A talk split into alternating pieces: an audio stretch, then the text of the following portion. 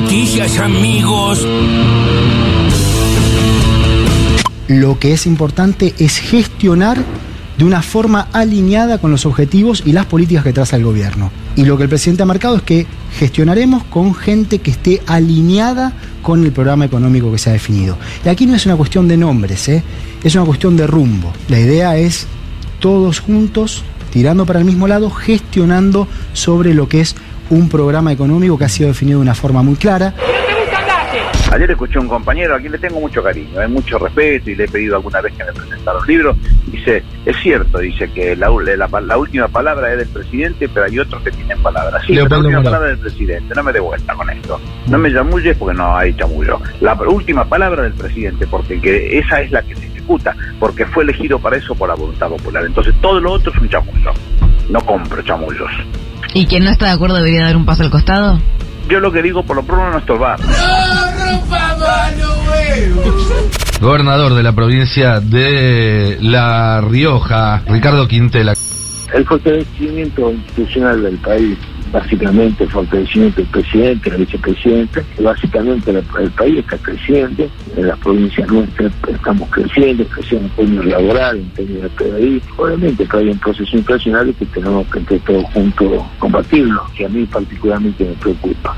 El tema de los alimentos, el tema de los medicamentos y el tema de los alquileres. Son tres temas que afectan a los sectores medio bajo y de que es imposible que el poder adquisitivo del dinero y del salario se mantenga. Vos sabés que sí. Diga lo que diga al ministro. Lo mandaron a hacer acá, es como si fuera un médico joven, ¿no? Lo mandaron a hacer la residencia al peor país del mundo, a él, para hacerlo de él. Ahora, ¿por qué no explicás un poquito un plan antiinflacionario? Lo que yo creo que está enamorado de la inflación porque le licúa la deuda, pero también mata el salario y los jubilados. Y la fatiga social un día se va a despertar. La política tiene que entender que después hay emergentes que canalizan la bronca, que no garantizan gobernabilidad de por sí. Vamos a tener una reunión hoy por la tarde. Y bueno, si me tengo que ir, me iré, digamos, yo no, tengo nada en particular con seguir en el cargo. Sí lo que me daría lástima es dejar a medio hacer lo que estamos haciendo, que hubo muchos males entendidos, hasta ayer mismo, creo que lo de ayer, la represión brutal de la policía es muy repudiable. Y eso colaboró muchísimo con que la situación empeorara drásticamente, porque en última instancia mi situación personal no es relevante. Solidaridad para Puenzo que se va. ¿Con quién va a hablar Bauer en este momento? Con la policía, por mí se acá hay un detenido. Se cayó el ministro. Se cayó el ministro, se cayó un camarógrafo. La verdad que se acaba de caer. Muy, muy desprolijo todo.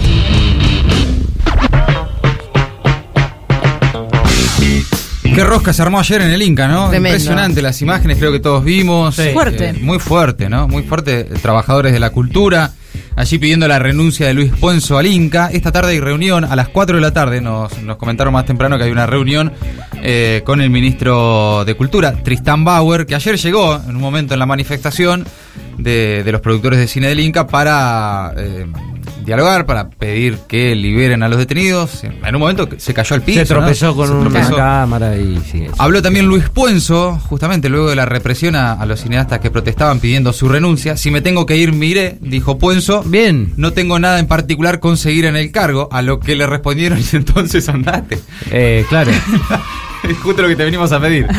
Sí. Veremos qué ocurre, ¿no? Por ahora aclaró que todavía nadie le pidió la renuncia. Es importante que hagas cosas también si estás en el cargo. Claro. Es, una, es, una, es un anexo que tiene. Ocupar un cargo también implica hacer algunas cositas. Pero tal vez nadie le explicó. Pero a veces tendría que haber una aclaración, ¿no? Cuando uno asume un cargo.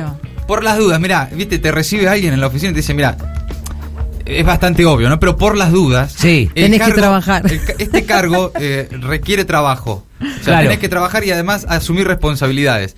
Y después lo dejás, por, por lo menos le avisaste, ¿no? Claro, claro. Bueno, si son muchas responsabilidades para vos, por ahí no tengo bien agarrarlo. Sí, tal vez. Eso. Pero que te avisen a tiempo. Habló también el gobernador de La Rioja, Ricardo Quintela, se refirió al encuentro de gobernadores que está previsto para, para el próximo lunes, que en realidad estaba previsto para hoy y que intervino ahí Alberto Fernández haciendo algunos llamados.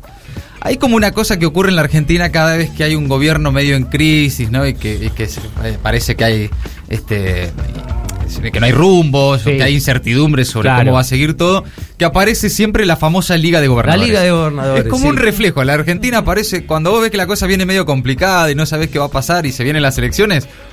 Uy, la Liga de Gobernadores. Sí. Y la activan, hacen la batiseñal Sí. de la Liga de Gobernadores y se encuentran ahí, se ponen de acuerdo en cosas. ¿Qué No pasa un- nada después. Que es un poco claro, que te iba a decir eso, es un poco como la Superliga, son los mismos equipos de Sí, siempre y juegan a lo mismo de siempre y más o menos ganan siempre lo mismo. Y les pasa sea, siempre lo mismo, que se juntan, coinciden, eh, tienen un montón de... Sobre todo se juntan los del interior que dicen, hey, ¿qué crees? Y los porteños no sé qué. Les encanta juntarse a putear a los porteños. Sí. Pero después no se ponen de acuerdo en cuál de ellos es el que los va a conducir. Claro. Porque claro, son todos gobernadores. Eh, claro. Nadie es más que nadie ahí. Bueno, entonces eso es lo que está pasando. Eh, la siempre naciente Liga de Gobernadores, una vez más. Mientras tanto, en el Salón de la Liga de los Gobernadores. Y habló Aníbal Fernández y habló Guzmán y todo sobre la interna y el rumbo del gobierno entre las voces destacadas del día. Ahora las noticias, en maldita suerte. Él sigue, otros no se sabe. Guzmán es ratificado en el cargo, aunque habló de cambios en el gabinete y dijo que piensa un plan para redistribuir sin tocar retenciones. En medio de rumores que hablan de su posible salida del Ministerio de Economía de la Nación, dio este lunes una entrevista en la que dijo que para bajar la inflación se necesita un apoyo político claro y cuestionó a quienes generan incertidumbre sobre la política económica del gobierno. Guzmán dijo que su continuidad era una obviedad y que gestionará con gente alineada con el programa económico. Opa. También aseguró que el presidente le dio su apoyo y que el rumbo económico es el que tenemos y vamos a seguir por ahí, dijo Bien. Guzmán. Con respecto a la redistribución del ingreso, hizo hincapié en la necesidad de un plan, pero sin tocar las retenciones. El ministro anticipó que la inflación superará el 6% en marzo, se informa mañana, el peor número desde que asumió el gobierno de Alberto Fernández. ¿Y los cuidados? ¿Dónde están los precios cuidados? Lento arranque del programa en los comercios de proximidad. En un mes y medio podrá verse el impacto en las góndolas de los almacenes del país, según proyectan desde el gobierno. Este martes, el secretario de Comercio Interior, Roberto Feletti, se reunirá con los mayoristas para acelerar el proceso. Si bien los 60 artículos esenciales que lanzó la Secretaría ya fueron oficializados, aún no se los encuentra en los almacenes y supermercados barriales considerados de cercanía, en especial para los sectores populares.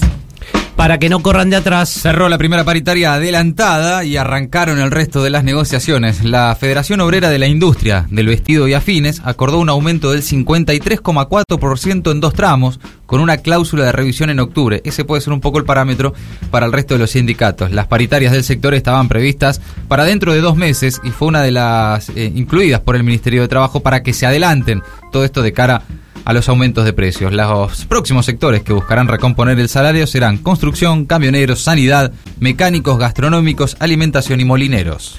Bono, como YouTube.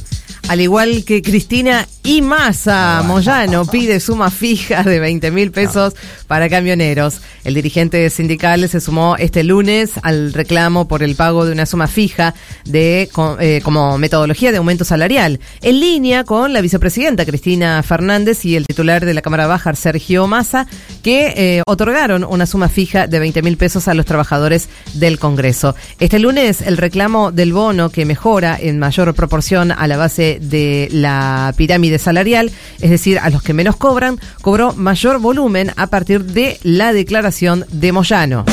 Contra el gato están juntos. Y hablando de Moyano, fuerte respaldo de la CGT a camioneros ante el ataque de Macri y de Juntos por el Cambio. El principal bloque opositor acusa a camioneros de proteger delincuentes, obstaculizar el accionar de la justicia y tomar de rehenes a los ciudadanos. Todo esto a partir de un paro del gremio en la ciudad bonaerense de San Nicolás que los puso como loco a todos. En su cuenta de Instagram, el expresidente Macri cuestionó la medida y los calificó a los sindicalistas de patotas, matones y mafia. Lo mismo que hacía cuando era presidente. Juntos por el Cambio presentó ayer en la Cámara Baja para cancelar un proyecto para cancelar la personería gremial del sindicato de camioneros. Epa. Bueno, en ese contexto la CGT en un comunicado señaló que repudia y rechaza este tipo de decisiones que atentan contra los derechos fundamentales de las trabajadoras y los trabajadores del país y que el ataque a las organizaciones sindicales es un ataque directo al pueblo.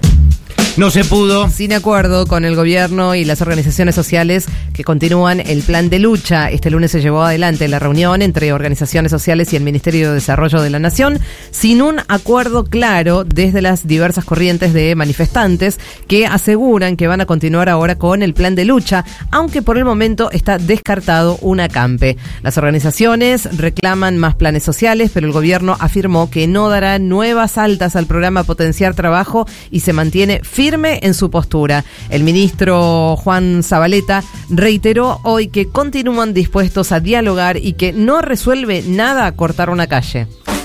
Hay que ser rico para no ser pobre. Una familia de cuatro personas acá en la ciudad de Buenos Aires necesitó en marzo casi 140 mil pesos para ser de clase media. Las familias que habitan en la ciudad de Buenos Aires también necesitaron 50 mil pesos para no caer debajo de la línea de indigencia y 90 mil para no ser pobres.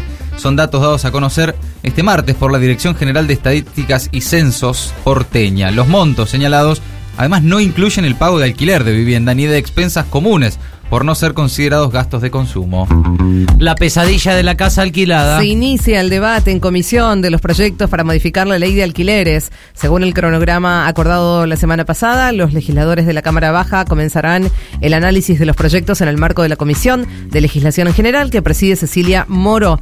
En esas cuatro horas está previsto que expongan 43 invitados con preponderancia de representantes de cámaras inmobiliarias y de asociaciones de inquilinos del interior del país.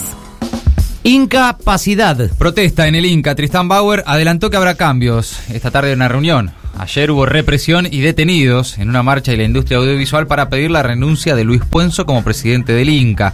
El descontento es por no haber modificado la ley de fomento impuesta durante el gobierno de Macri que favorece la concentración de la actividad cinematográfica en las grandes productoras del AMBA en detrimento del cine independiente y de las provincias sin salida en Ucrania. Las autoridades locales calculan que unos 20.000 civiles murieron en la ciudad costera de Mariupol, en el mar de Azov, desde el inicio de la ofensiva rusa. Por otro lado, Vladimir Putin, el presidente ¿no? de Rusia, acusó a Ucrania de llevar las negociaciones en pos de un posible acuerdo a un punto muerto, mientras Kiev defendió que las conversaciones son difíciles, pero continúan. El mandatario ruso señaló además que la operación militar va según lo previsto, así lo dijo, y que el sistema financiero del país sigue funcionando a pesar de las sanciones.